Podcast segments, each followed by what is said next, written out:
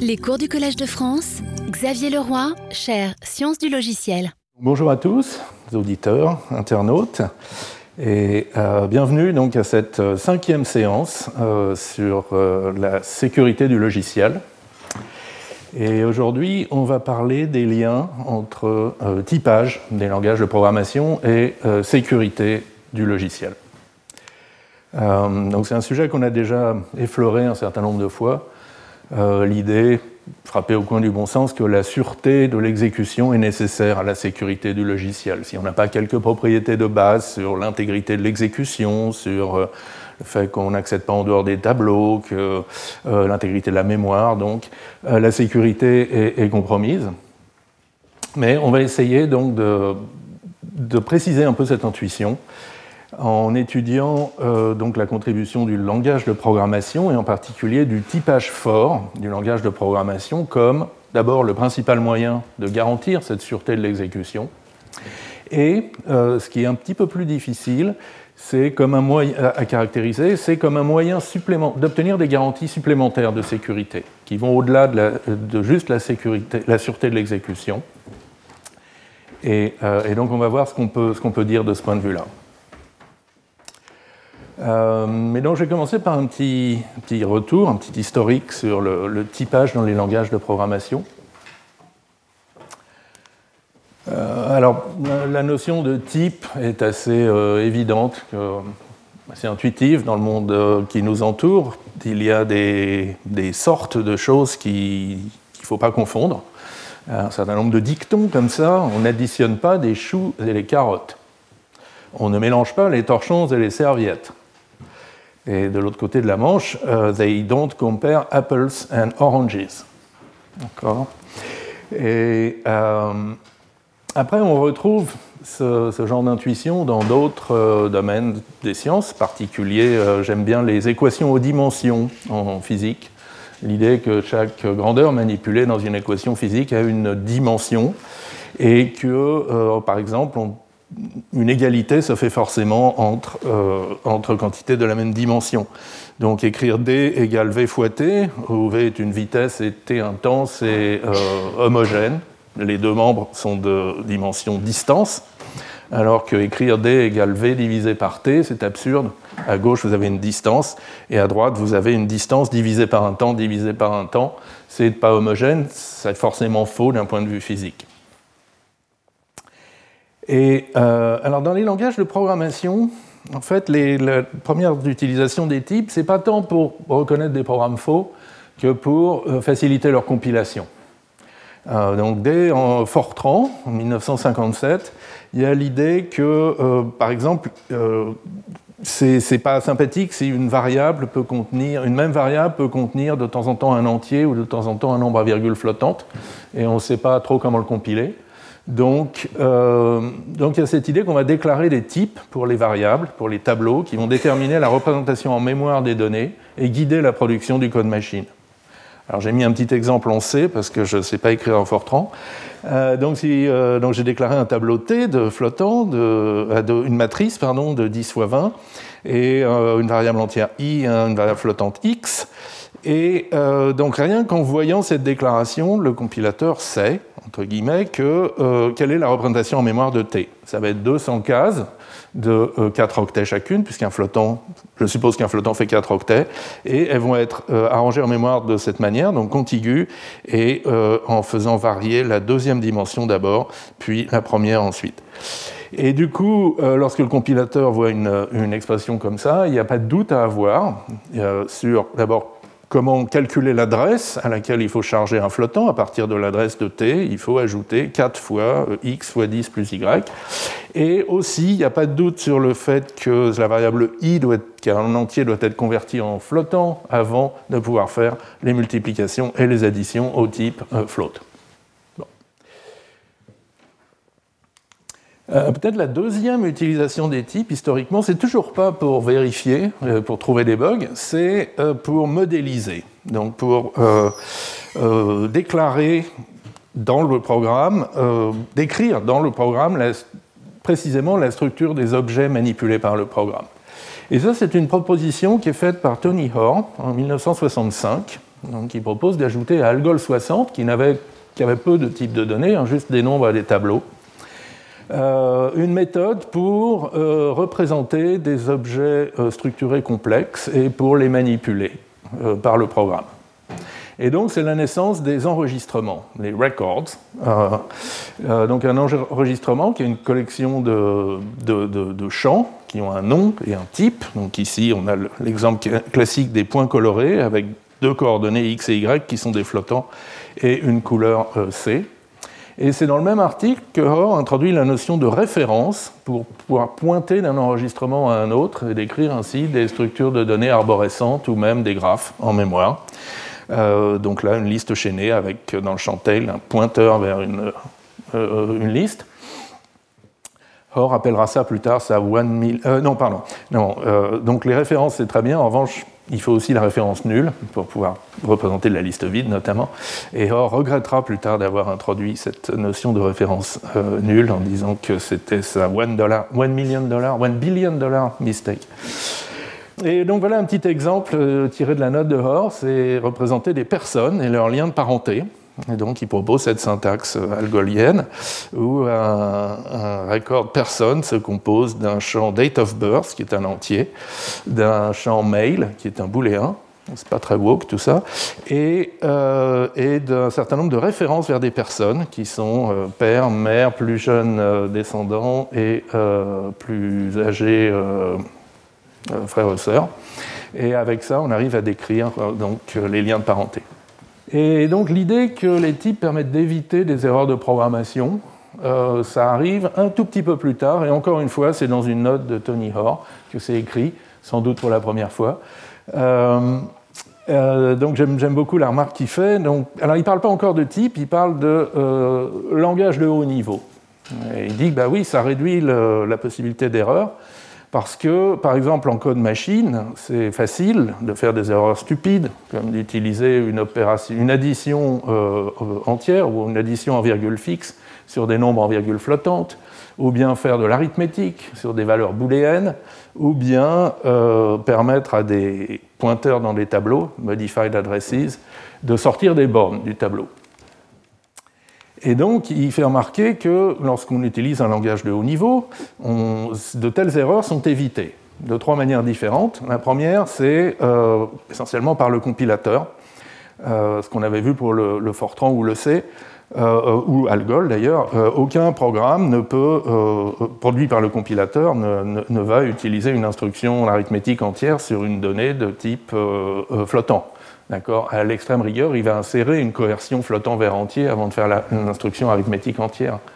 Mais euh, donc, donc c'est d'une certaine manière évité par construction.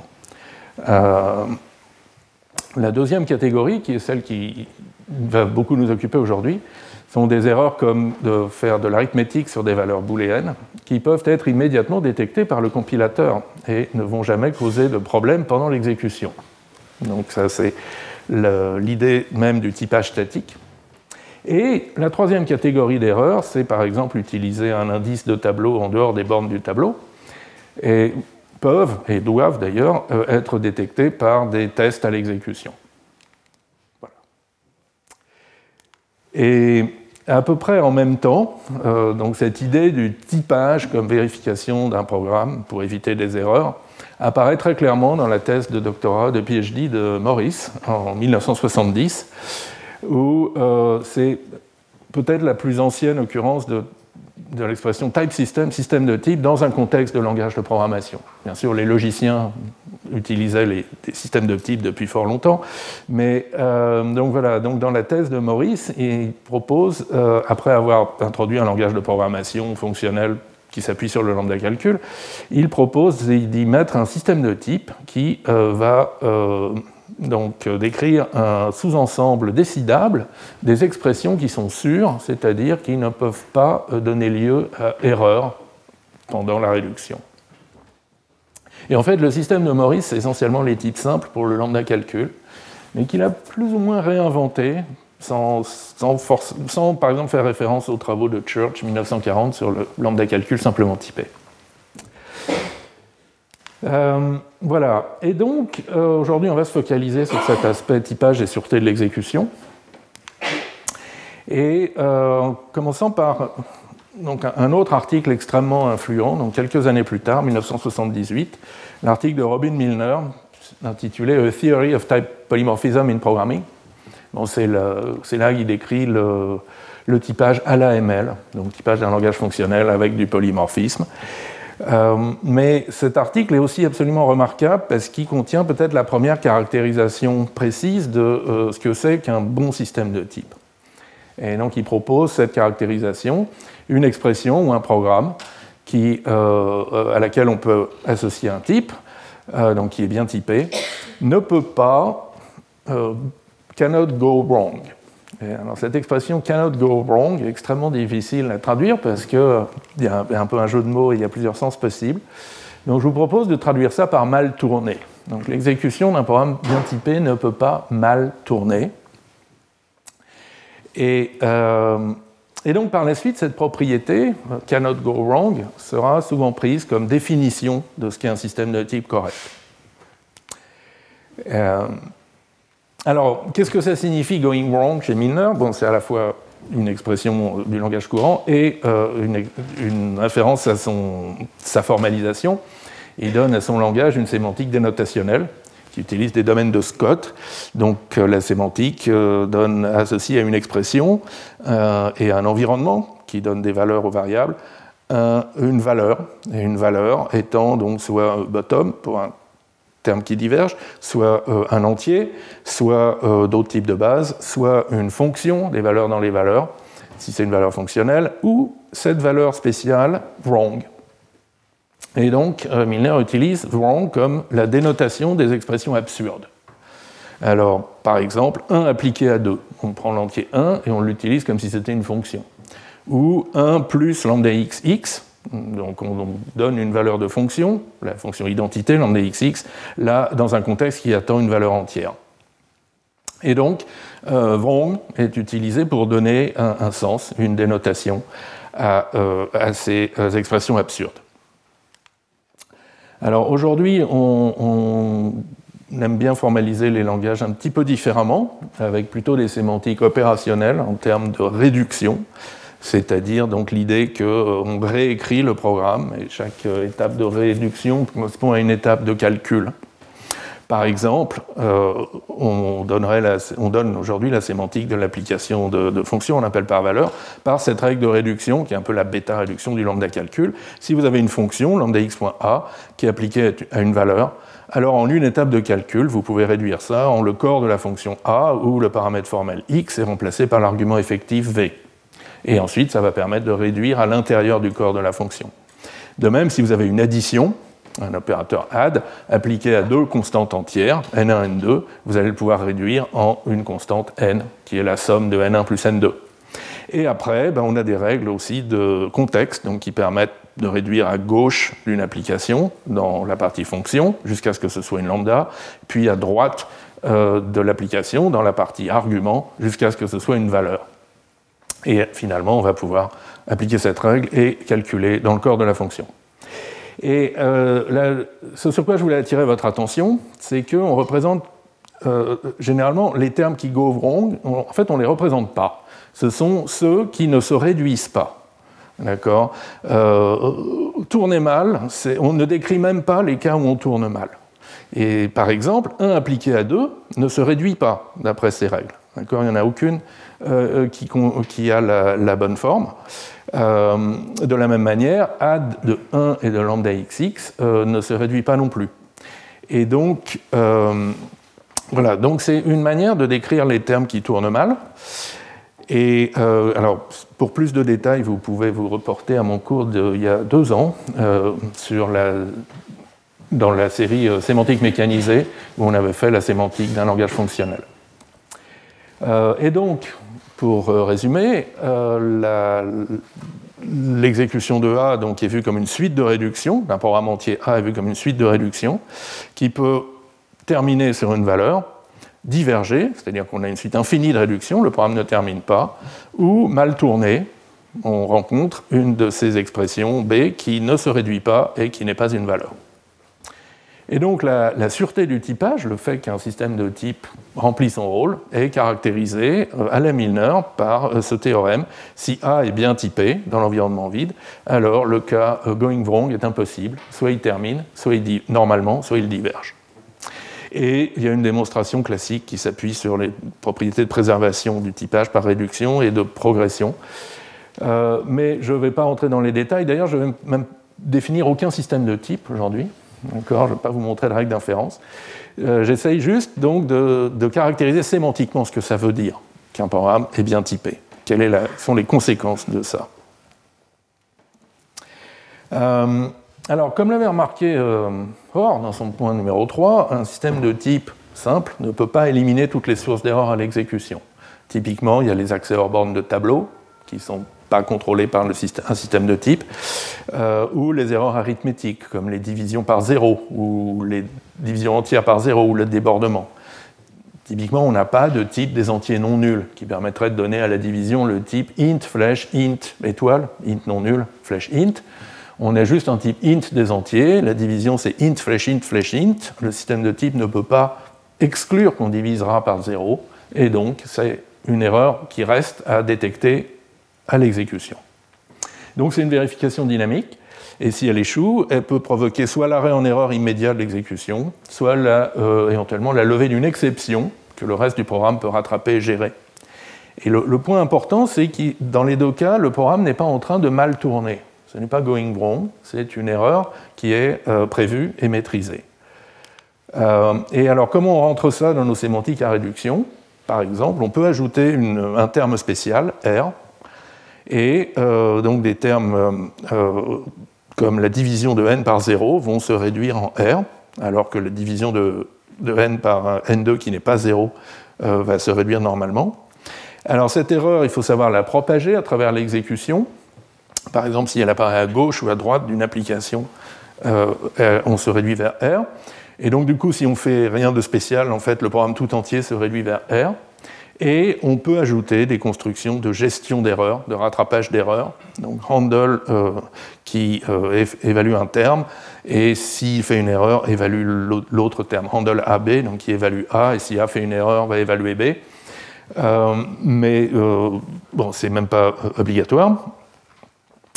Et du coup, on a un résultat possible supplémentaire pour l'exécution d'un programme tout entier, qui est la terminaison sur une erreur, mais une erreur bien maîtrisée. Et du coup, euh, euh, mal tourné, c'est terminé sur un terme qui ne se réduit pas et n'est pas une valeur et n'est pas une erreur bien maîtrisée. Et ça, ça rentre aussi très bien dans, une approche de typage statique. Il suffit de dire que l'erreur a tous les types possibles. De la même manière que la levée d'une exception en camel, type alpha pour tout alpha. Euh, alors maintenant, il faut quand même parler un peu des langages dynamiquement typés. Donc Milner pensait à des langages à l'AML, donc avec un typage statique, mais euh, on a aussi beaucoup de langages dynamiques autour de nous, des langages de script notamment. Euh, et, c'est important quand même de pouvoir faire la différence entre un langage dynamiquement typé, mais avec un typage sûr et fort, d'un langage euh, non typé, comme l'assembleur par exemple, où tout peut arriver à l'exécution. Donc dans une approche de typage dynamique, il y a, euh, a priori, il n'y a pas de, cas où l'exécution tourne mal, il n'y a que des erreurs normales. Donc il n'y a pas de going wrong, mais il y a des erreurs. Et ça, en plus, et ça peut se modéliser en ajoutant des règles de génération d'erreurs à la sémantique dynamique. Par exemple, une variable libre, euh, une variable non liée, inconnue, se réduit en une erreur. Une application d'un entier, comme si c'était une fonction, se réduit en erreur. Et une addition qui fait intervenir une valeur de fonction se réduit en erreur. Alors du coup, c'est un peu paradoxal. Le cas euh, tourné mal de l'exécution devient impossible, euh, puisque un tout terme qui n'est pas une valeur ou qui n'est pas erreur peut se réduire, dans le pire des cas par une de ces règles-là. Et donc le typage dynamique est sûr, au sens de Milner. tous, les termes sont bien typés et aucun ne, et aucun ne, fait de, ne tourne mal à l'exécution. Euh, mais c'est juste, en fait.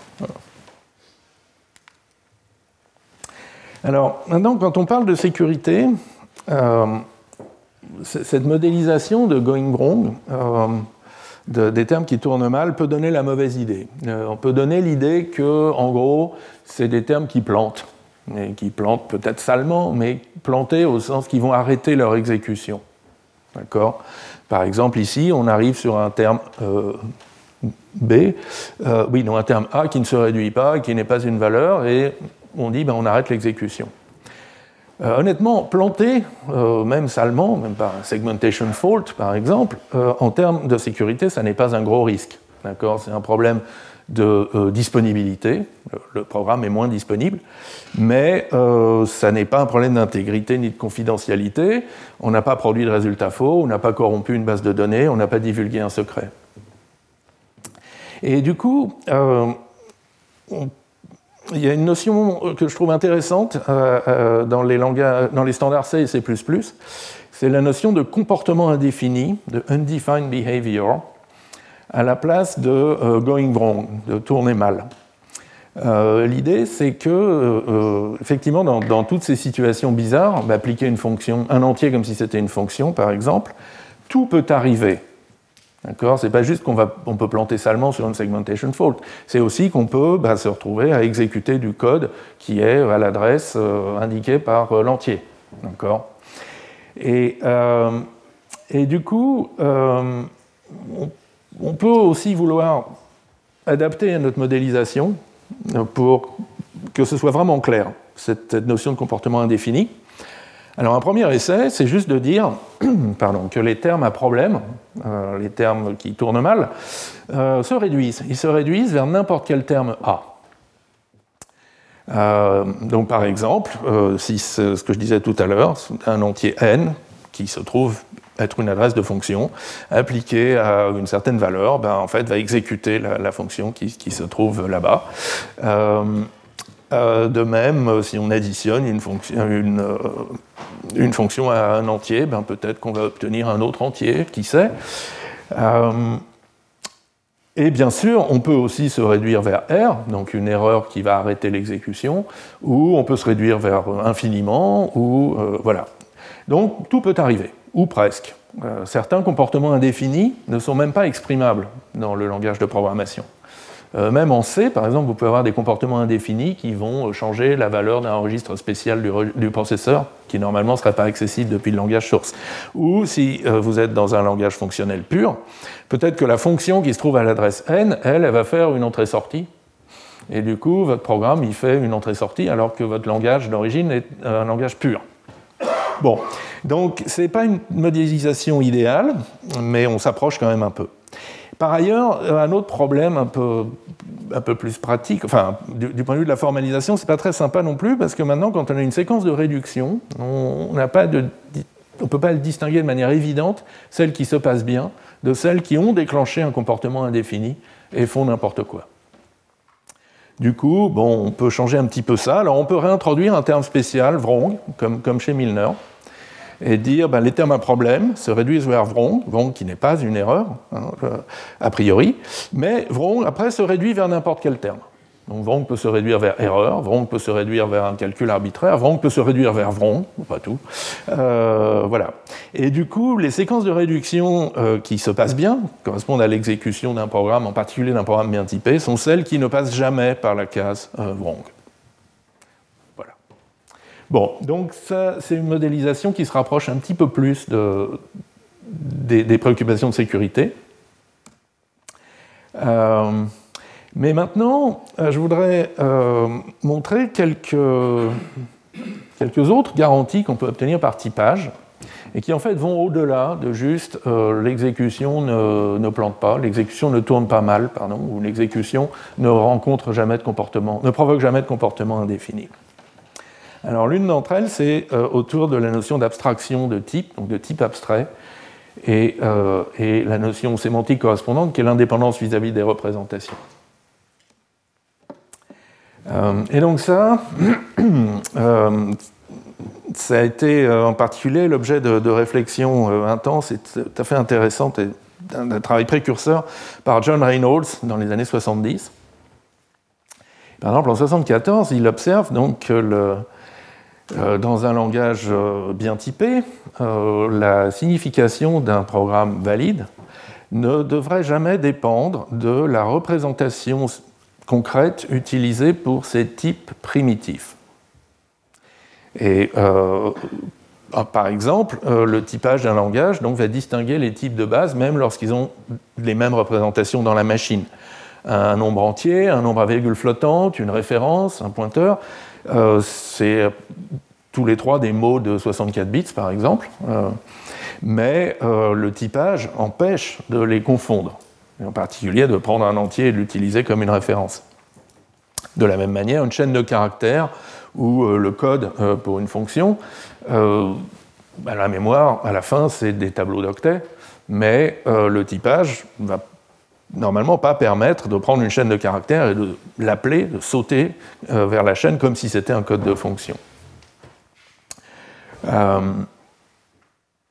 et, et, alors oui, ça, ça joue un rôle crucial pour notamment les techniques que je vais appeler l'encapsulation fonctionnelle. Je crois que Reynolds parle d'abstraction de, procédurale. Euh, c'est des, techniques qu'on avait un peu vues il y a deux semaines dans le cours sur la sécurisation des API où euh, l'idée est qu'on a une, euh, ressource un peu sensible, comme par exemple ici un compteur, donc on ne veut pas donner accès direct au compteur à, l'utilisateur de notre bibliothèque, mais on veut donc l'encapsuler dans une fonction qui donne un accès contrôlé, ici euh, incrémenter le compteur et renvoyer sa valeur courante. Et euh, donc l'idée de pourquoi c'est sûr, pourquoi c'est sécurisé, ça, c'est parce que la portée statique de counter, c'est juste euh, ça, c'est juste la fonction euh, qui va être liée à next, et donc dans aucun autre endroit du programme, on ne peut accéder à counter puisqu'il est en dehors de sa portée. Ceci dit, en mémoire, euh, next, ça va être représenté par une fermeture de fonction, donc essentiellement un bloc, euh, une paire, avec un pointeur de code, et puis euh, les variables libres, ici il n'y en a qu'une, c'est counter. Et donc si on n'avait pas de typage, si on n'avait pas ce typage qui nous empêche de confondre fonction et paire, euh, tout le monde pourrait accéder à counter.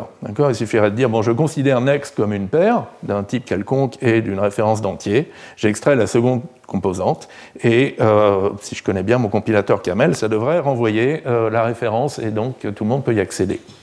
Bon, voilà. Donc des propriétés de on cache les représentations des différents types du langage. Et l'observation suivante de Reynolds, en fait, qu'il attribue euh, gentiment à Maurice en 1970, c'est que cette propriété d'indépendance vis-à-vis des représentations concrètes des données devrait aussi pouvoir être vraie pour des types définis par l'utilisateur.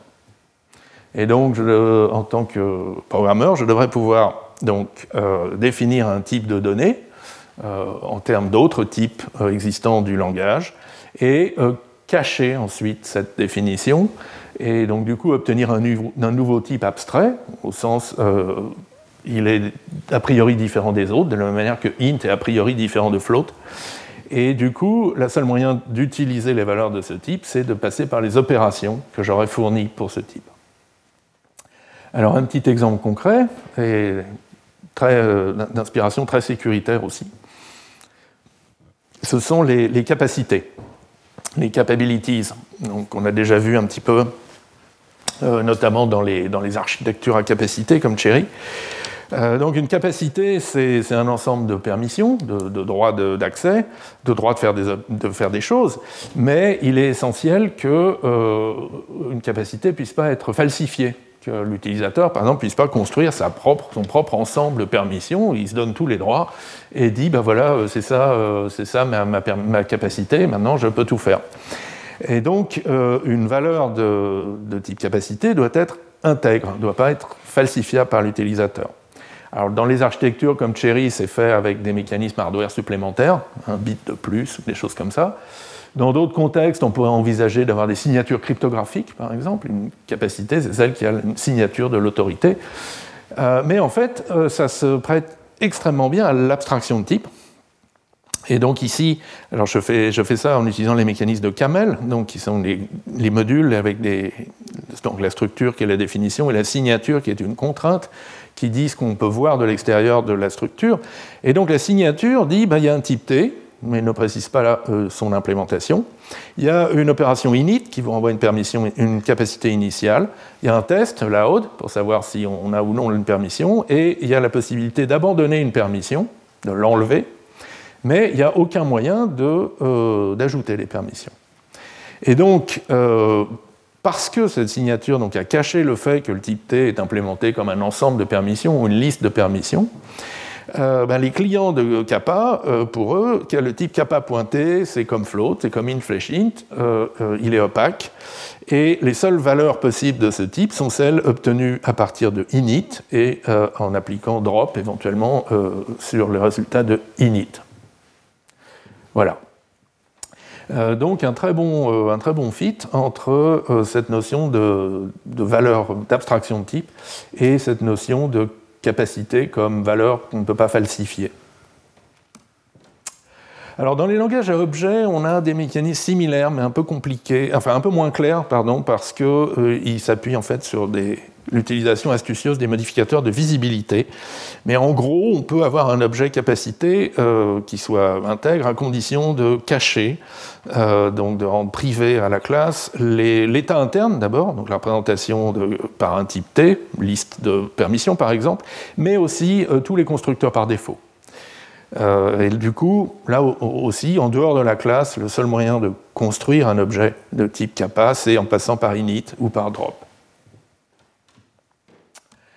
Euh, et alors, un point sur lequel je veux vraiment attirer votre attention, euh, c'est que euh, l'abstraction de type, ça va au-delà de la sûreté de l'exécution, au sens où un système de type peut garantir la sûreté de l'exécution, au sens de Milner, well-typed programs do not go wrong, sans pour autant respecter cette abstraction de type. Et l'exemple, ben, c'est le même exemple que tout à l'heure, mais cette fois-ci en utilisant non pas Camel, mais standard ML. Standard ML donne un sens légèrement différent à ces contraintes de signature. Et donc, un standard ML, une contrainte de signature comme ça, qui ne révèle pas l'implémentation du type T, en fait, laisse transparaître, et transparente, laisse euh, transparaître euh, l'implémentation kappa pointé égale permission list. Et donc, euh, le client peut en fait construire une liste de permissions et, euh, de type permission list et prétendre qu'elle est de type kappa pointé et la passer à toute fonction qui attend euh, une valeur de type kappa pointé. Donc la sécurité n'est plus assurée.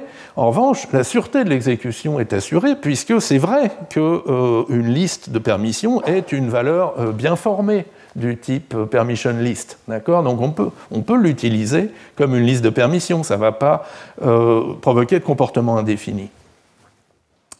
Euh, D'ailleurs, on a un peu la même chose euh, ici dans ce code Java. Euh, si le, compilateur ou la machine virtuelle Java ignore les modificateurs de visibilité, mettons il y a un bug et tout est public, eh bien ça ne fait pas non plus de comportement indéfini, tout reste bien typé entre guillemets sémantiquement, mais on a, plus on a perdu ces mécanismes d'abstraction. Euh, alors, c'est quoi la bonne euh, propriété sémantique pour parler de, pour caractériser cette, euh, abstraction de type?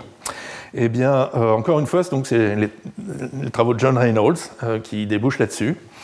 Et donc, en fait, ce, respect de l'abstraction de type, c'est pas une propriété d'une seule exécution d'un client de l'abstraction au sens où, par exemple, la, sûreté de l'exécution, c'est la propriété d'une exécution, qu'elle ne pas par un comportement, qu'elle ne passe pas par un comportement indéfini.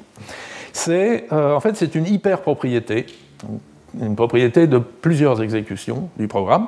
Et en fait, c'est une propriété qui relie deux exécutions du programme, mais liées avec deux implémentations différentes de l'abstraction. Et donc c'est ça que Reynolds appelle l'indépendance vis-à-vis des représentations, representation independence c'est euh, donc un, critère qui montre que on peut remplacer une implémentation d'un type abstrait, par exemple kappa pointé implémenté par une liste de permissions, par une autre implémentation avec un autre type, et euh, ça ne doit pas euh, changer le, comportement des clients de l'abstraction. Enfin, on doit pouvoir le faire sans changer le comportement des clients de l'abstraction. Alors, un petit exemple. donc, deux implémentations de mon abstraction kappa. Euh, donc ici, on a, alors j'ai pris trois permissions, P0, P1, P2. À gauche, c'est l'implémentation que j'avais esquissée en termes de liste de permissions. Et on va dire donc init renvoie toutes les permissions, la liste P0, P1, P2. La haute, c'est l'appartenance dans une liste. Drop, c'est remove, enlever un élément, d'une liste.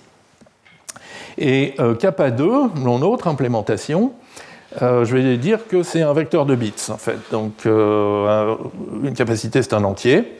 Euh, le bit 0 dit si j'ai la capacité P0, le bit 1 si j'ai la capacité P1, le bit 2 si j'ai la capacité P2, et les autres bits sont ignorés. Et donc, du coup, par exemple, la capacité initiale, celle qui me donne tous les droits, c'est 7. Mais ça pourrait être moins 1 aussi. Hein. Bon, c'est pas grave. et puis, allow, and drop, c'est des manipulations de bits, des masquages de bits. Bon. Et euh, maintenant, je vous prétends que euh, si je, mets, je rends le type T abstrait, ces deux implémentations sont équivalentes. Aucun programme ne va pouvoir les distinguer. Aucun programme bien typé ne va pouvoir les distinguer. Alors comment est-ce qu'on se convainc de ça? Il faut sortir un peu l'artillerie lourde sémantique, mais euh, donc l'idée c'est qu'on va construire une relation entre nos deux implémentations qui nous dit quand est-ce qu'une liste de permissions et quand est-ce qu'un entier, un vecteur de bits, euh, représente le même ensemble abstrait de permissions. Et euh, donc ça formalise ce que je vous ai dit tout à l'heure. Euh, P0 appartient à la liste si et seulement si le bit 0 de l'entier n est à 1. P1 appartient à la liste si et seulement si le bit 1 de, l'entier est à 1. Et P2 est dans la liste si et seulement si le bit 2 de l'entier est à 1. Alors c'est vraiment une relation. Hein. Euh, n n'est pas une fonction de L, L n'est pas une fonction de n. Euh, L peut contenir des éléments répétés, par exemple. N peut contenir des bits autres que les bits 0, 1 ou 2. C'est pas grave. Euh, donc on a des représentations multiples pour le même ensemble de permissions. Et, et après, donc, il y a une construction assez standard qui s'appelle la construction des relations logiques, qui permet d'étendre cette relation entre paires de valeurs de type kappa pointé à des relations entre paires de valeurs de n'importe quel type. Par exemple, pour un type de base comme les entiers, on dit qu'un entier est en relation uniquement avec lui-même.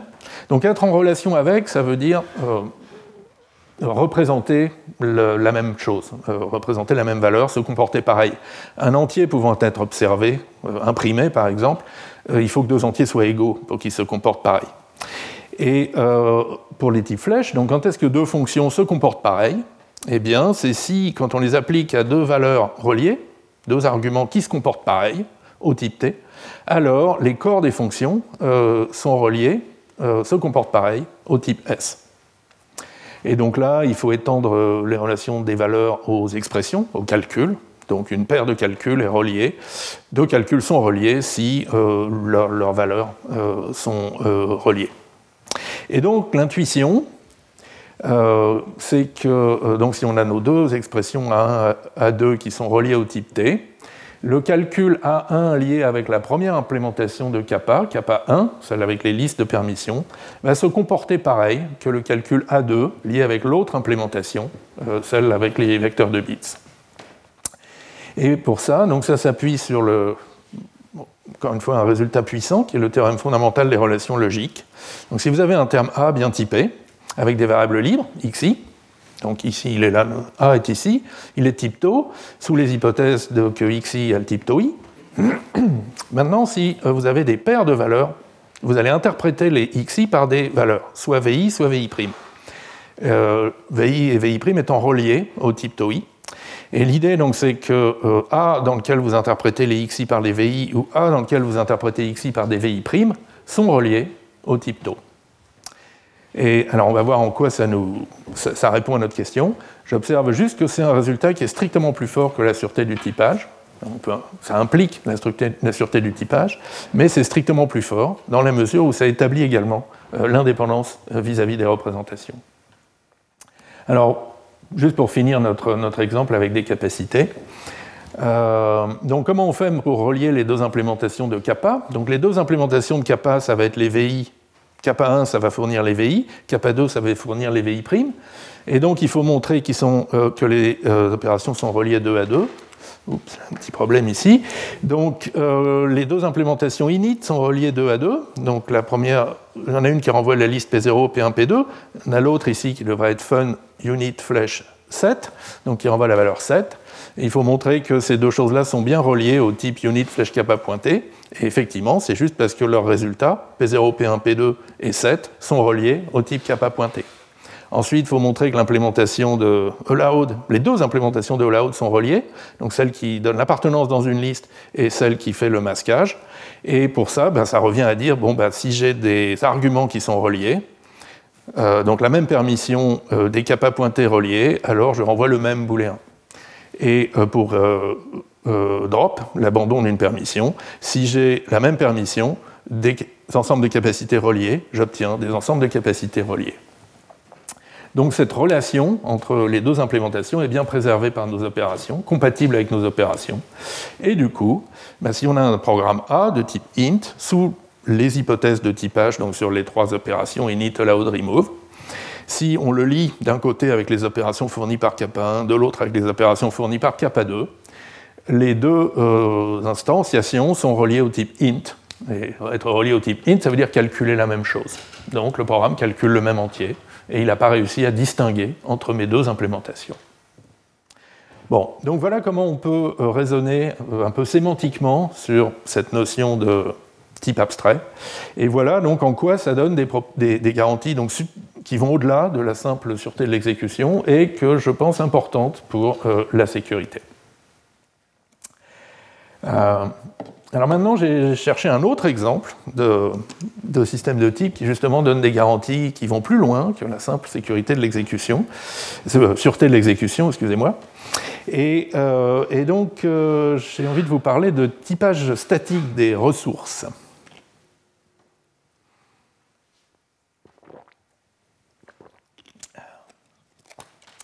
Alors, à l'origine, c'est la question de la gestion mémoire explicite. Donc la, première ressource euh, qu'on doit gérer, enfin, à laquelle on est confronté dans l'informatique, c'est la mémoire, la mémoire vive.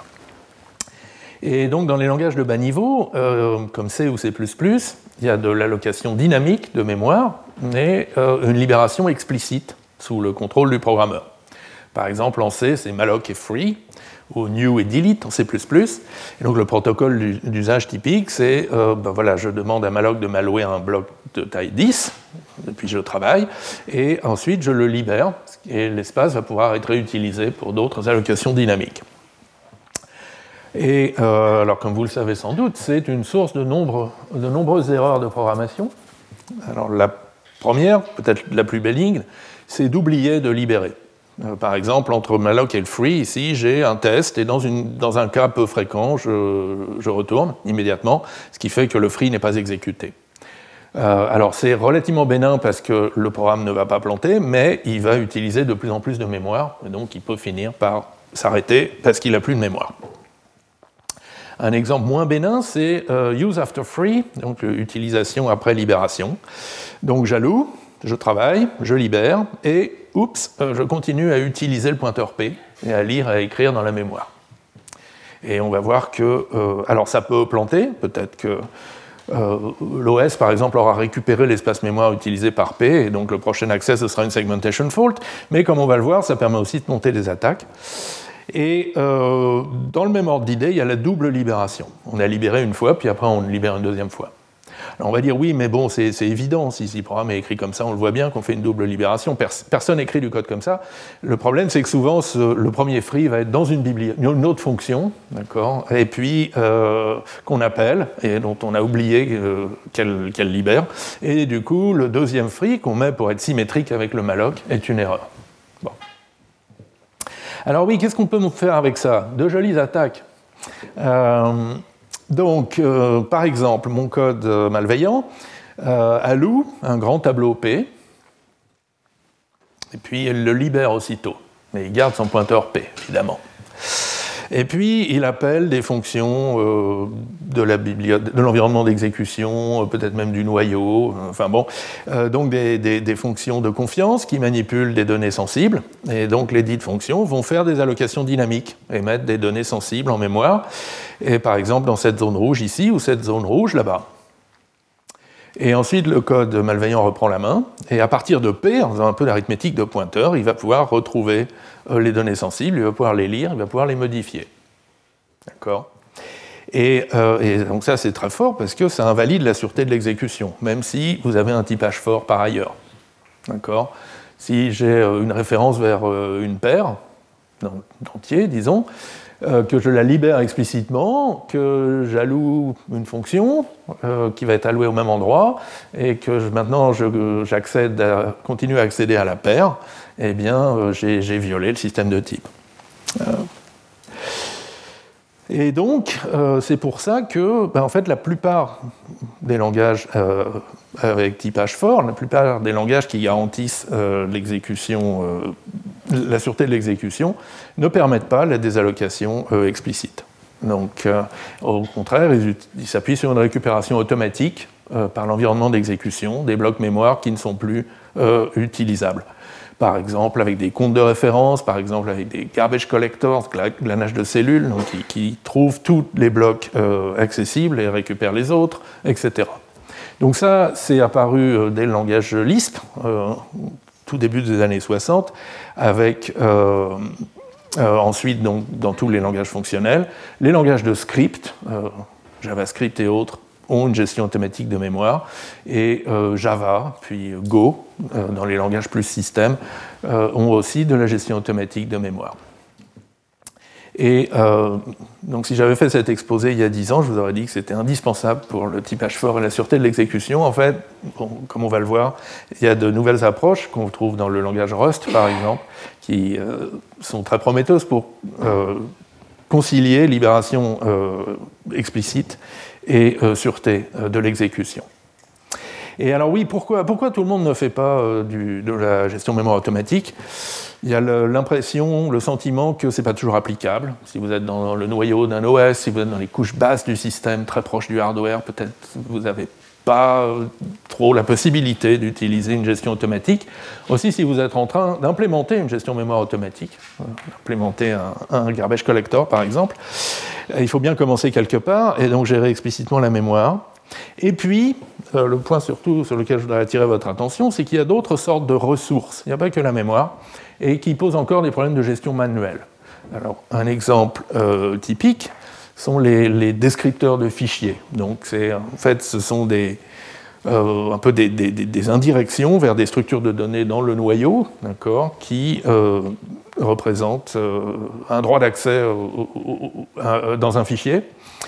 Euh, donc, ce sont des ressources mémoire, et c'est aussi des ressources hein, qui vont un peu plus loin que ça, parce que l'état d'un fichier, c'est observable par tout le monde sur le système, et, euh, alors que l'état de la mémoire, c'est observable que par le processus.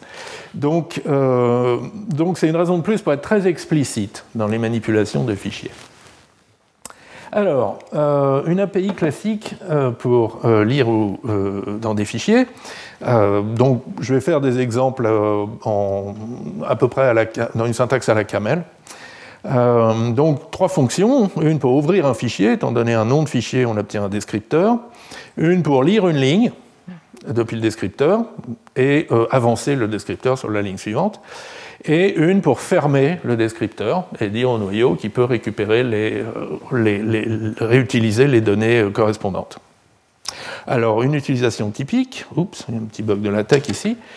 Euh, donc, si euh, donc j'ouvre le fichier euh, foo, j'obtiens un descripteur f de type file, je lis une ligne, je ferme le fichier f et le descripteur f et je renvoie la ligne. Bon. Oui, là, excusez-moi, j'ai des petits problèmes de formatage de mon LaTeX. ça m'apprendra. Euh, euh, je le corrigerai sur la version des transparents qui seront sur le site web du collège. Euh, alors, on peut, il y a plein d'erreurs possibles. D'abord, on peut faire fuiter le descripteur du fichier en oubliant de le fermer. On a l'impression qu'on l'a bien enfermé ici, mais si le fichier est vide, input line va lever une exception et le close qui suit ne sera jamais exécuté. On peut faire des lectures après fermeture. Donc on ferme, puis on appelle input line. On peut faire une double fermeture, on ferme, puis on ferme. Encore une fois, quand je dis on, ça peut être des fonctions qu'on appelle en leur passant f en argument. Alors typiquement, ces erreurs sont détectées dynamiquement, bref des exceptions, donc ce n'est pas une menace sur la sûreté de l'exécution. Euh, Qu'est-ce qui peut se passer? Oui, donc je disais, parfois, c'est les fonctions qu'on appelle qui font des choses. ici, on a une fonction à laquelle on donne deux descripteurs de fichiers et qui fait des choses, par exemple lit des lignes alternativement d'un côté et de l'autre, puis ferme les deux. Et une fonction comme ça, elle est correcte si on lui donne deux descripteurs différents. Et si on lui donne le même descripteur, si F1 et F2 sont des alias pour la même ressource, on a une double fermeture. Alors là, c'est un exemple euh, plus compliqué le formatage LaTeX n'aide pas. Euh, maintenant, on a une fonction interleave qui prend une liste de descripteurs de fichiers, qui fait des choses avec et puis qui les ferme. Et là, on l'appelle deux fois, alors avec des listes où les descripteurs sont disjoints, euh, un descripteur F et puis un sur le fichier J, et puis là un descripteur F et un sur un autre descripteur. Donc F est euh, partagé entre nos deux listes L1 et L2. Du coup, la première appelle L1 euh, ferme F et le deuxième va essayer de lire depuis F. D'accord? Donc, on a des problèmes d'aliasing et de partage pas bien maîtrisés. Et alors, comment est-ce qu'on pourrait faire pour éviter tous ces problèmes avec du typage statique? Ça, c'est une idée qui est apparue d'abord dans le cadre des langages fonctionnels purs. Euh, donc moralement, euh, euh, dans un langage comme ça, Haskell par exemple, on ne modifie pas de ressources, mais on va renvoyer une ressource modifiée. Et donc par exemple, input line prend l'état courant du fichier, avec la position et tout, et renvoie la ligne et le nouveau, le nouvel état du fichier, celui qui pointe sur la ligne d'après. Et alors on a tous les problèmes d'avant, en particulier, par exemple, faire close et puis continuer. non, pardon. Si, on peut tout à fait faire close et puis continuer à utiliser le fichier. Et on a un problème de plus qui est qu'est-ce qui se passe si on utilise deux fois la même valeur de type file? Donc, à gauche, il y a une utilisation dite linéaire de la valeur de type file où euh, euh, le fichier qu'on passe à input line, c'est celui envoyé par open, et euh, il nous renvoie un nouveau fichier F2 qui est celui qu'on passe au input line suivant, et ça nous renvoie un F3. Donc là, on est bien en train de lire séquentiellement les lignes du fichier, et il n'y a jamais qu'un un état du fichier utilisé. Mais on peut faire une erreur et utiliser deux fois F1. Alors déjà, la sémantique est moins claire, parce qu'on va lire deux fois la même ligne. Et ensuite, euh, ici, on peut imaginer une implémentation impérative sous le, capot, d'accord Alors que là, euh, clairement, on ne va pas pouvoir. Bon. Euh, et donc, donc, le premier langage fonctionnel pur qui s'est attaqué à ce problème, c'est le langage clean. Alors, à l'origine, c'était pour euh, avoir des opérations efficaces sur les tableaux. Quand vous êtes dans le langage fonctionnel et que vous avez des tableaux, modifier un tableau, a priori, ça vous renvoie un tableau, un nouveau tableau. Donc, il faut tout copier pour changer une case, sauf si vous savez qu'il n'y a qu'une référence euh, sur euh, le tableau, auquel cas vous pouvez le modifier en place et renvoyer l'argument comme résultat. D'accord Et donc, pour savoir justement le fait que est-ce qu'une valeur est accessible par une seule référence ou non, euh, Clean avait introduit ces notions de type unique. Donc unique de taux, c'est les valeurs de type taux accessibles via une seule référence, donc implémentables par modification en place. Alors on peut donc décorer notre API euh, fonctionnelle avec des types uniques, et ça va euh, empêcher la réutilisation intempestive, puisque ici on se retrouve à, à passer la référence F1 deux fois, donc à passer deux références, disons, vers F1. Et euh, donc ça, c'est rejeté au typage. En revanche, il y a d'autres erreurs qui ne sont pas évitées, comme par exemple oublier de faire close. D'accord? Puisque ça, euh, ne pas utiliser, ça ne viole pas la politique accessible par une seule référence. Euh, quelques années plus tard, euh, il y a eu des travaux sur les types linéaires, inspirés par la logique linéaire. Donc ça, c'est une notion un petit peu différente de linéarité. cette fois-ci, donc on a le fameux type de fonction, de fonction euh, sigma sucette tau, enfin pardon, sigma flèche spéciale tau, flèche linéaire tau, qui sont donc c'est comme l'implication linéaire, sont des fonctions qui utilisent leur argument exactement une fois il y a aussi l'implication affine, qui sont, les fonctions affines, celles qui utilisent les arguments zéro ou une fois, mais pas plusieurs fois. Euh, donc, euh, avec des fonctions comme ça, on peut contrôler assez finement ce qui se passe. Donc, par exemple, input line prend un, fichier mais, et renvoie donc de manière linéaire une chaîne et un nouveau fichier. Close prend un fichier et ne renvoie rien, et c'est une fonction linéaire. Donc ça, l'idée, c'est que ça va consommer, absorber la dernière référence au fichier. Et maintenant, si on écrit open comme ça, de manière un petit peu indirecte, on passe à open le consommateur du fichier, qui doit être une fonction linéaire, qui doit utiliser le fichier linéairement pour produire un résultat alpha. Alors on obtient un alpha.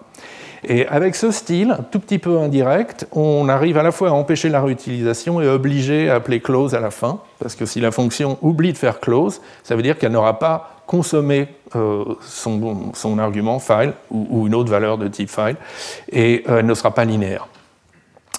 Euh, en revanche, si on écrit juste open qui est string flash file, ça ne donne pas assez de garantie, on peut quand même continuer à utiliser le résultat plusieurs fois. Bon, donc voilà le genre de choses qu'on peut faire dans les langages fonctionnels purs, mais qui sont encore un peu en débat. Euh, il y a eu plein de propositions de, typage linéaire pour différents langages fonctionnels et pas encore vraiment de consensus.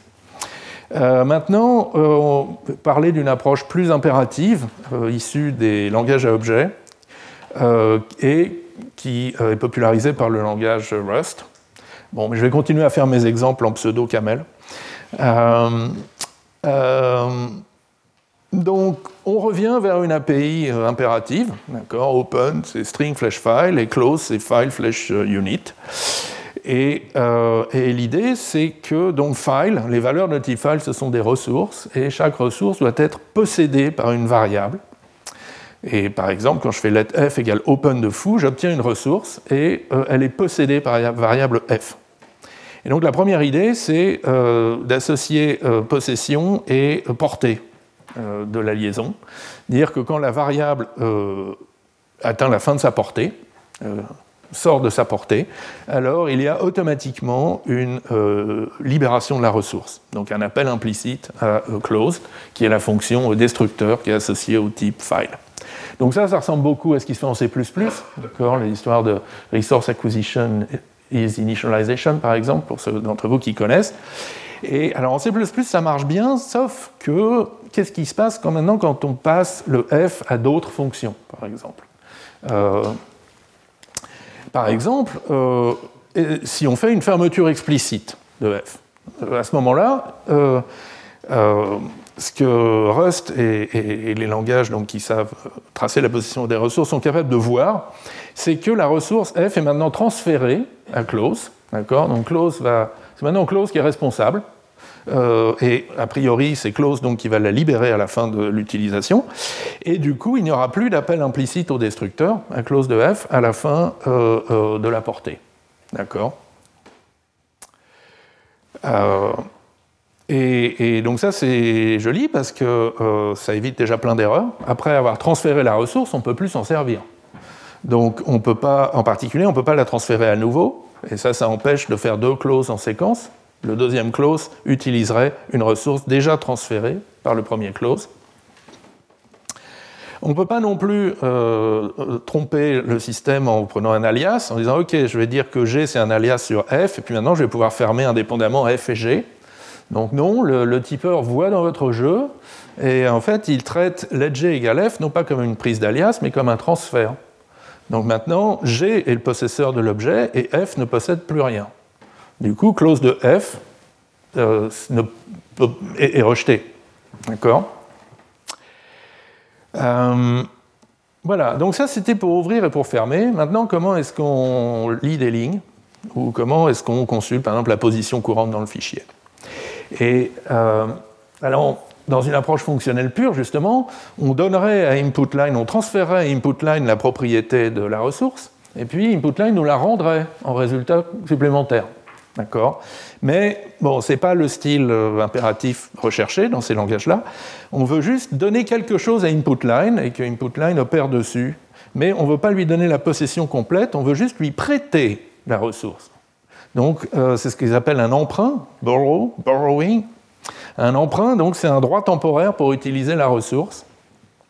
Et donc on peut un, emprunter temporairement de manière mutable f, la valeur de type file, pour la passer à input line.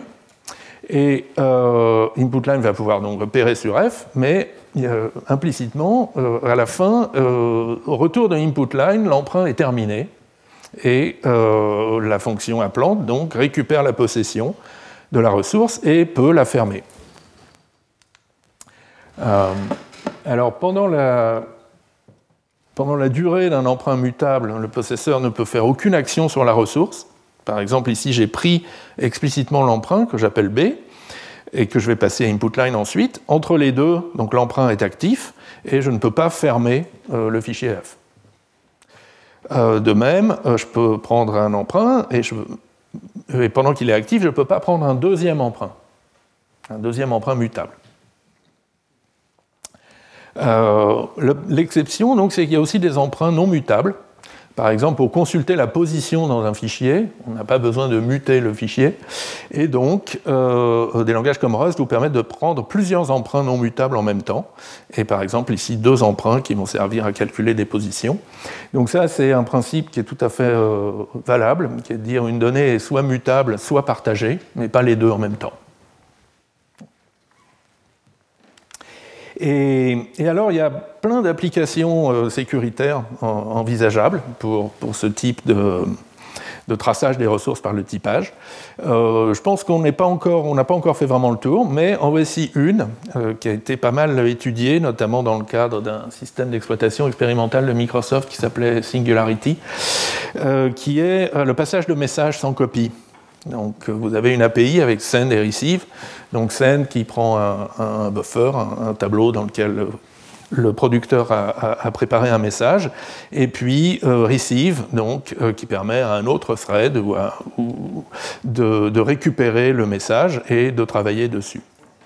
Et, euh, donc l'idée, alors on aimerait bien sûr qu'il n'y ait pas besoin de copier le contenu du message pendant la communication.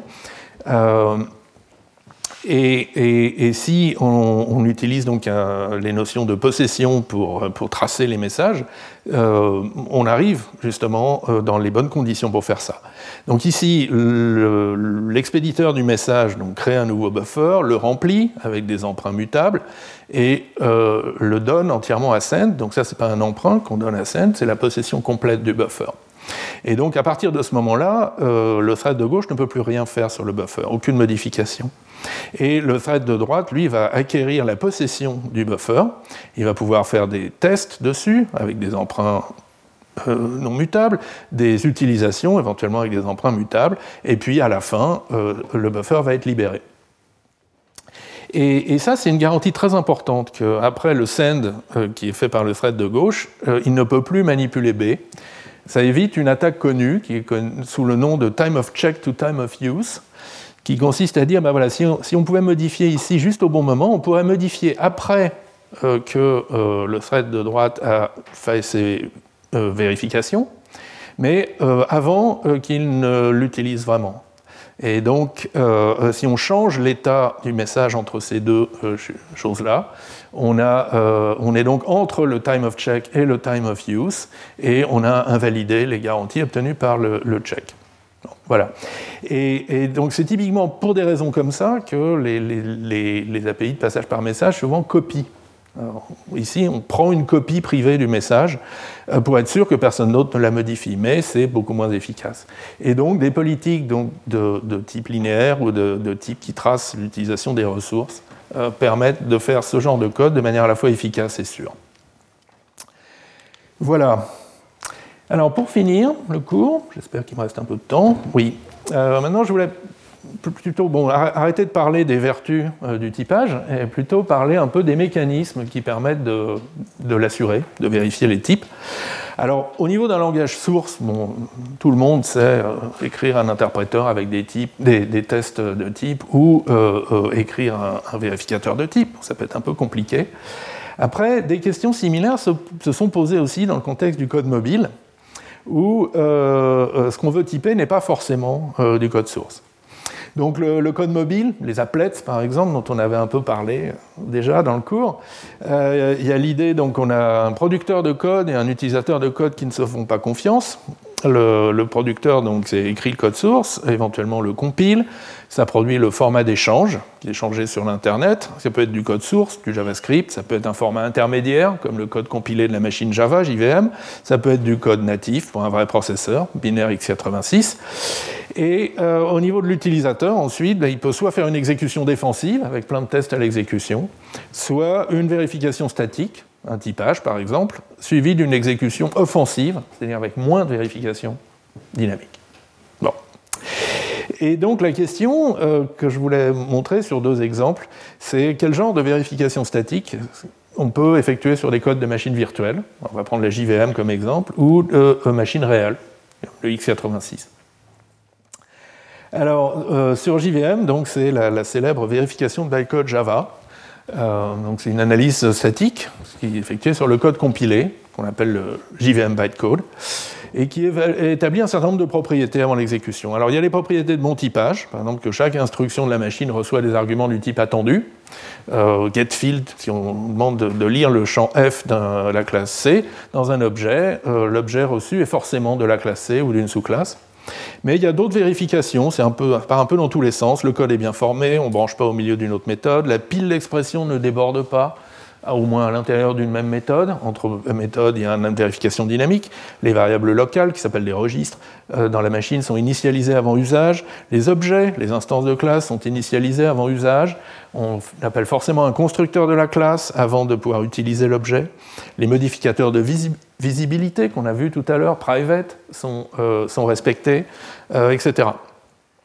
Après, ça laisse un certain nombre de, vérifications importantes hein, pour la sûreté et pour la sécurité euh, à effectuer dynamiquement. Les tests de borne lors des accès au tableau, les tests pour des références nulles, les, le downcasting, conversion vers des sous-classes, le, typage quand on affecte dans un tableau d'objets, parce qu'ils ont affirmé que c'était covariant alors que ça ne l'est pas, et aussi tout ce qui touche autour du security manager dont on avait déjà parlé et de l'inspection de la pile pour savoir dans quel contexte on est appelé.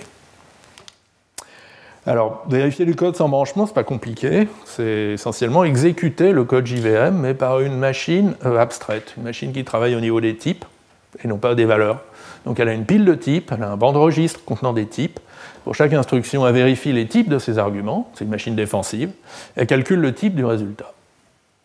alors, c'est extrêmement simple. Donc là, je vous montre le, code correspondant à cette euh, méthode move qui, fait, euh, qui incrémente une variable d'instance et puis appelle une autre méthode des.draw. alors, il n'y a pas grand-chose à dire là-dessus. Bon, vous voyez les lectures, écriture du champ x et appel de la méthode draw, et puis un peu d'arithmétique au milieu et l'exécution par la machine défensive. Ben, donc au début, on démarre avec R0, qui est le registre 0, qui est le self, donc un objet de la classe C, R1 qui est le paramètre de la méthode de type int, R2 qui n'est pas initialisé, donc de type top, la pile qui est vide. Euh, si on charge le registre 0, on a une valeur de type C au sommet de la pile, qu'on duplique, on a deux valeurs de type C au sommet de la pile, on en consomme une pour lire le champ C.X, donc c'est bien typé et ça produit un entier. On euh, duplique cet entier, on stocke dans la variable 2, dans le registre 2, donc qui maintenant a un type int, et euh, ainsi. On fait un peu d'arithmétique et ainsi de suite. Et tout se passe bien. Bon. Et alors, bien sûr, dans le vrai code JVM, on a des branchements conditionnels, par exemple pour le if then else, des points de bifurcation dans le dans le flot de contrôle. Et puis, on a des points de jointure aussi, où deux branches différentes euh, convergent. Et donc, ben, on traite ça comme une analyse classique par flot de données. Au point de bifurcation, on propage les types à la fin du bloc de base vers euh, l'entrée des blocs de base euh, successeurs. Et puis, à un point de jointure, on prend le max, on prend une borne supérieure des types inférés à la fin des prédécesseurs. Et puis, on peut bien sûr avoir des boucles dans la graphe qui correspondent à des boucles dans le code source, et du coup on fait une analyse par point fixe, on itère jusqu'à ce que tout soit stable. Euh, donc ça, c'est des choses dont on avait un peu parlé dans le cours sur les, analyses statiques mécanisées. Alors, j'ai dit borne supérieure, ça veut dire qu'on est dans un treillis. Donc, les types forment un treillis, et c'est plus ou moins le cas. Donc là, c'est le, je vous ai fait le treillis des types de la JVM. On, on retrouve les objets avec leur relation de sous-typage. On retrouve top au sommet, qui est le type de n'importe quelle valeur. Nul, qui est le type de la référence euh. Euh, les entiers qui ne sont pas des objets, euh, des tableaux qui sont des objets, etc. Alors après, il y, a, eu un certain nombre de points délicats autour de la vérification de bytecode Java, qui ont fait couler beaucoup d'encre. D'abord parce que ça permettait de monter des attaques, ensuite parce que ça a été très étudié par des universitaires. Euh, donc par exemple, on a des interfaces euh, qui, dans la hiérarchie de classe Java qui compliquent les choses parce que la relation de sous-typage n'est pas un demi-treillis. On a un protocole d'initialisation des objets qui est un peu compliqué, puisqu'on appelle un constructeur et ça fait une espèce d'effet de bord sur l'objet qui passe de l'état non initialisé à l'état initialisé. Il faut tracer ça avec une analyse de type must alias.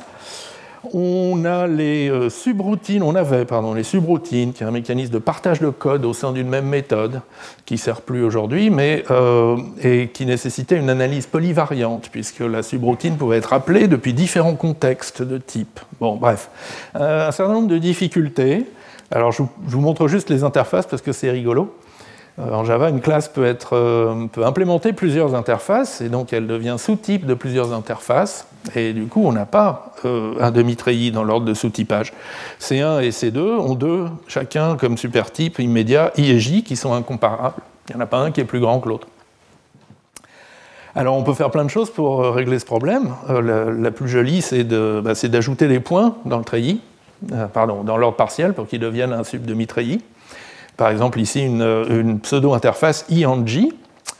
Et alors, c'est une construction mathématique connue sous le nom de complétion de Dedekind-McNeil, et qui se fait euh, facilement euh, avant la vérification. Mais, euh, en fait, ce n'était pas la solution retenue dans, le vérificateur de, Sun, qui était juste d'ignorer les interfaces, et du coup les traiter toutes comme object. À ce moment-là, on a bien un treillis, puisqu'il n'y a qu'une seule superclasse par classe. Et du coup, on perd, le, vérificateur n'est plus capable de nous garantir qu'un objet appartient à une interface. Et donc, les opérations sur les interfaces doivent faire des tests dynamiques supplémentaires. Bon. Et puis, euh, en fait, toutes ces complications, euh, à, force d'introduire des bugs et ainsi de suite, euh, donc les, les, développeurs de Java sont passés à une autre approche qui est une vérification assistée par certificat, suite aux travaux d'Eva Rose au début des années 2000. Et l'idée, c'est qu'on va faire travailler le compilateur davantage. Il va annoter le bytecode produit avec ce qu'ils appellent des stack maps, c'est-à-dire des types, en fait, des types de la pile et des registres, à certains points du code. Alors, à partir de Java 7, donc c'est à chaque début de bloc de base. Et euh, dans les travaux de Rose, c'est même un peu, plus, un peu plus léger que ça. C'est à chaque instruction où on a, où on a besoin donc en gros, à chaque instruction où l'état euh, au début n'est pas celui de l'état à la fin de l'instruction précédente. Donc à chaque point où, quelque chose change. Euh, et du coup, ben, on a une vérification de type qui se fait en une seule passe, juste par examen de chaque bloc de base. Il n'y a pas d'itération de point fixe et il n'y a pas besoin de calculer de borne supérieure. Quelque part, les, majorants sont déjà, euh, les bons majorants sont déjà écrits, fournis sous forme de stack maps. Voilà. Donc un exemple où on peut simplifier le, travail de vérification sur le client, l'utilisateur du, code mobile, en faisant travailler un petit peu plus le producteur du code mobile. Et en fait, euh, donc cette idée, elle, était, euh, elle est apparue bien avant, au tout début des, réflexions sur euh, le code mobile, et, sous une forme extraordinairement générale. Donc, je pense que ça vaut la peine de, prendre quelques minutes pour en parler aujourd'hui. Donc c'est le Proof Carrying Code, l'idée de code auto-certifiant, développé par euh, Nekula et Lee, euh, donc à partir de 1996. Et donc c'est une approche vraiment très générale, très ambitieuse pour la sécurité du code mobile. Donc on veut avoir beaucoup de liberté pour le langage dans lequel est écrit le code mobile. Par exemple, ça peut être du code machine, x86 ou autre, produit par un compilateur optimisant, voire écrit à la main donc pas, le, pas du code d'une machine abstraite a priori. On veut euh, être, avoir beaucoup de flexibilité pour choisir la politique de sécurité qu'impose le client. Ça peut être juste une sûreté du typage, ça peut être des triplets de, de, OR dans une logique de programme. Et du coup, euh, la vérification du code vis-à-vis de la politique peut être coûteuse, peut être indécidable, s'il faut faire de la preuve de programme en général. Mais euh, il y a de la démonstration automatique générale qui est impliquée là-dedans. Mais l'idée, c'est que justement, on va utiliser des certificats pour la rendre possible, euh, rendre cette vérification possible et pas trop coûteuse. donc, on sépare la vérification du code en deux phases. Du côté du fournisseur de code, la production d'un terme de preuve, d'un certificat qui atteste que le code correspond à la politique de sécurité. Et du côté de l'utilisateur du code, il suffit de vérifier la cohérence entre certificat, code et propriété attendue. Alors la vérification de bytecode Java, qu'on vient de voir, c'est une instance de ça. La certification, c'est produire les stack maps aux bons endroits du code. Et la validation, c'est vérifier le bon typage de chaque bloc de base vis-à-vis euh, des stack maps qui sont fournis. Et c'est plus léger que euh, de vérifier si on n'avait pas les stack maps. Alors l'exemple plus, spectaculaire, euh, c'est la démonstration d'un théorème dans un système comme Coq, euh, euh, donc basé sur la théorie des types. La certification, c'est construire un terme de preuve, un terme petit p qui a le type grand P. La construction peut être compliquée, impliquer de la preuve interactive, des tactiques, des procédures de décision, etc. Mais une fois que le terme de preuve P est fourni, il est très, relativement facile de le valider. C'est juste un typage qu'il a bien le type grand P. D'accord Et donc ici, c'est le terme de preuve qui joue le rôle de certificat. Donc voilà, c'était un peu ça l'idée donc, de, de Proof Carrying Code. Donc voilà ce que ça donne comme architecture générale. Donc on a une politique de sécurité, des règles de, euh, qu'on veut euh, faire respecter, qui sont communes aux producteurs et aux clients, aux consommateurs. Le producteur produit à la fois du code natif, par exemple, et une preuve, un terme de preuve, un certificat qu'il vérifie les règles de sécurité. Euh, le client, le consommateur peut valider tout ça et, si ça passe, exécuter le code. Et alors après, je ne sais pas si j'ai le temps, bon, je vais peut-être déborder un tout petit peu, donc je voulais montrer un, tout petit un exemple assez simple de, justement, de mise en pratique de ça, que, que je, tire de la thèse de PhD de Georges Nekula. donc, par exemple, il, regarde euh, une politique de sécurité euh, très simple, donc qui mélange un peu de typage et un petit peu de contraintes euh, arithmétiques. donc, ce qui veut dire, c'est qu'il y a un type booléen qui est, qui est abstrait, sur lequel on peut faire des et et des ou, et qui est taille 1, mais c'est tout ce qu'on sait. Et en particulier, on ne sait pas que 0, c'est false, par exemple. Et puis, on a des tableaux dans lesquels on peut accéder si on est dans les bornes. Donc c'est là que ça va un peu plus loin qu'un typage normal. C'est un typage qui, en plus, a des contraintes, euh, des inégalités entières. Donc c'est ça la politique de sécurité. Après, donc il imagine un, compilateur euh, qui va produire du code de machine euh, optimisé pour un petit processeur RISC. Donc ici, c'est une boucle de type for all, donc qui vérifie que tous les booléens d'un tableau sont à 1, ou quelque chose comme ça. Euh, et, donc là, on a du code qui est optimisé au sens où il n'y a pas de test de borne avant les dynamiques, avant les accès au tableau, mais il y a une petite annotation, un invariant logique qui donne la raison pour laquelle euh, l'accès est toujours dans les bornes. Et donc à partir de ça euh, et, des règles de la politique de sécurité, il y a un calcul de plus forte post-condition pardon, qui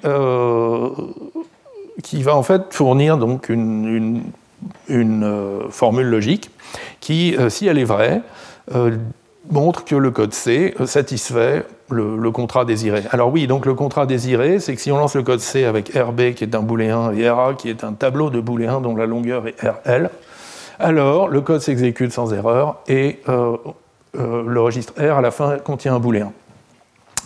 Donc, euh, donc ça se transforme en cette euh, grosse implication logique que le fournisseur de code peut euh, prouver et il peut représenter la preuve ainsi que le programme, le tout est encodé dans le Logical Framework, qui est une espèce de sous-ensemble de coq, un lambda calcul avec type dépendant, dans lequel on peut exprimer non seulement les, termes et les propositions du langage de programmation et de sa logique, mais aussi les termes de preuve. Et donc un terme de preuve, c'est juste un terme C qui a le type PF de P, D'accord? Et c'est la seule chose que le vérificateur doit vérifier, que le client du code doit vérifier. Donc voilà qui est euh, quand même assez, assez remarquable comme, comme généralisation de, cette approche un peu à la Java, où on type en s'aidant d'informations fournies par le producteur.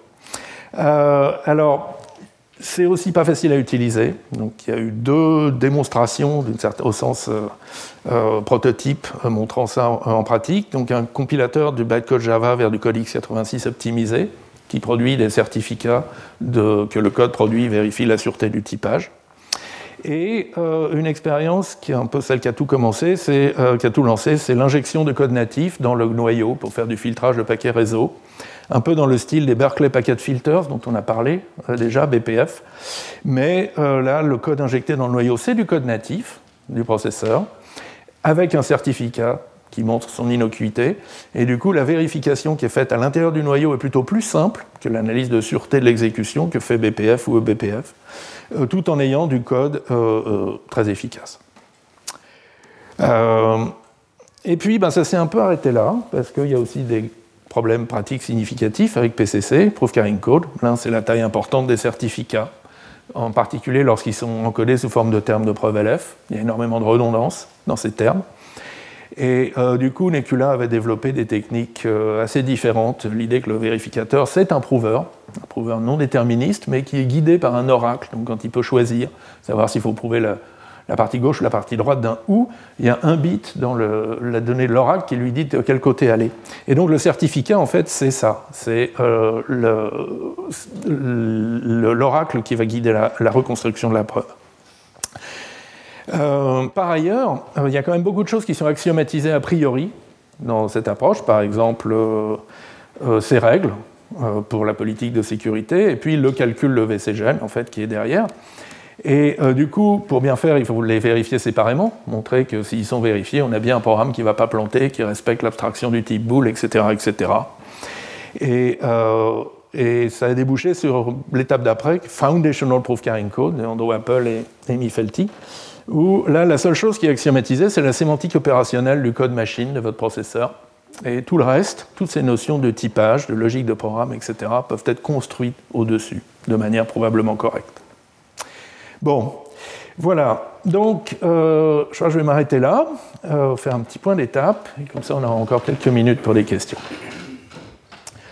Euh, donc, la question que j'ai voulu aborder aujourd'hui, par différents côtés, c'est quelle est la contribution du typage à la sécurité Et alors, on ne le répétera jamais assez, le typage fort, qu'il soit statique, qu'il soit dynamique, fournit des garanties de base sur l'intégrité de l'exécution, l'intégrité des données, l'intégrité de la mémoire, qui sont indispensables à la sécurité du logiciel.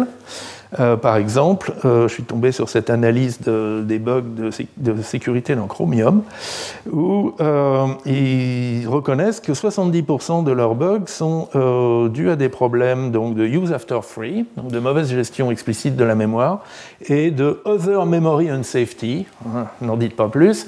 donc bref, c'est dû au fait que leur code est écrit en C++ je suis désolé, il faut, être franc, dans tout autre langage que C ou C++, donc garantissant le typage fort, et en particulier l'intégrité de la mémoire, ces bugs ne seraient pas euh, des bugs. Mais qui m'intéresse, ce que j'ai essayé de faire aujourd'hui, c'est d'aller avec vous, c'est d'aller plus loin, de voir est-ce qu'on a des garanties supplémentaires qui peuvent être fournies par certains systèmes de type? Alors la réponse est oui, on a vu que l'abstraction de type donne des garanties d'indépendance vis-à-vis des représentations qui peuvent être exploitées de manière intelligente, par exemple pour avoir des capacités euh, qu'on ne peut pas falsifier. On a vu euh, donc les systèmes de type à la manière de Rust, qui contrôlent la possession et l'utilisation des ressources, et qui ont un grand potentiel aussi en matière de sécurité. Au deuxième cours, on avait vu des systèmes de type pour contrôler les flux d'informations, où on met des labels, des étiquettes, euh, privé, public, euh, enfin, euh, public, secret ou, intègre, pas intègre sur les données, et, donc qui donne des propriétés sémantiques de non-interférence. Après, j'aurais aimé que cette liste soit plus longue. Je, pense qu'il reste encore peut-être d'autres contributions du typage à la sécurité qui ne sont, pas, qui sont pas encore bien identifiées. Alors après, il y a aussi des problèmes quand on s'appuie sur ces approches typées pour avoir de la sécurité. L'une, c'est euh, sont souvent difficiles à combiner. Un système de type avec à la fois des flux d'informations et de la possession, par exemple, je ne sais pas trop à quoi ça ressemblerait. Euh, elles sont aussi parfois difficiles à faire passer dans la pratique. Rust a réussi. Euh, beaucoup d'autres euh, approches à base de type sont restées à l'état d'articles de, recherche. Et puis, il y a aussi l'idée que, bon, au bout d'un moment, le typage c'est bien, c'est décidable, c'est relativement facile à expliquer aux programmeurs, mais il y a un moment où on ne peut plus, ça ne suffit plus à, tracer les propriétés qui nous intéressent, et donc on glisse un peu progressivement vers la preuve de programme dans des logiques arbitraires. Et c'est aussi un point sur lequel Proof Carrying Code était précurseur. Un formalisme dans lequel on peut aussi bien raisonner sur des sûretés de typage que sur des euh, triplets d'or dans des logiques plus riches. Voilà. Eh bien, je vous remercie pour votre attention. Retrouvez tous les contenus du Collège de France sur www.colège-2-france.fr.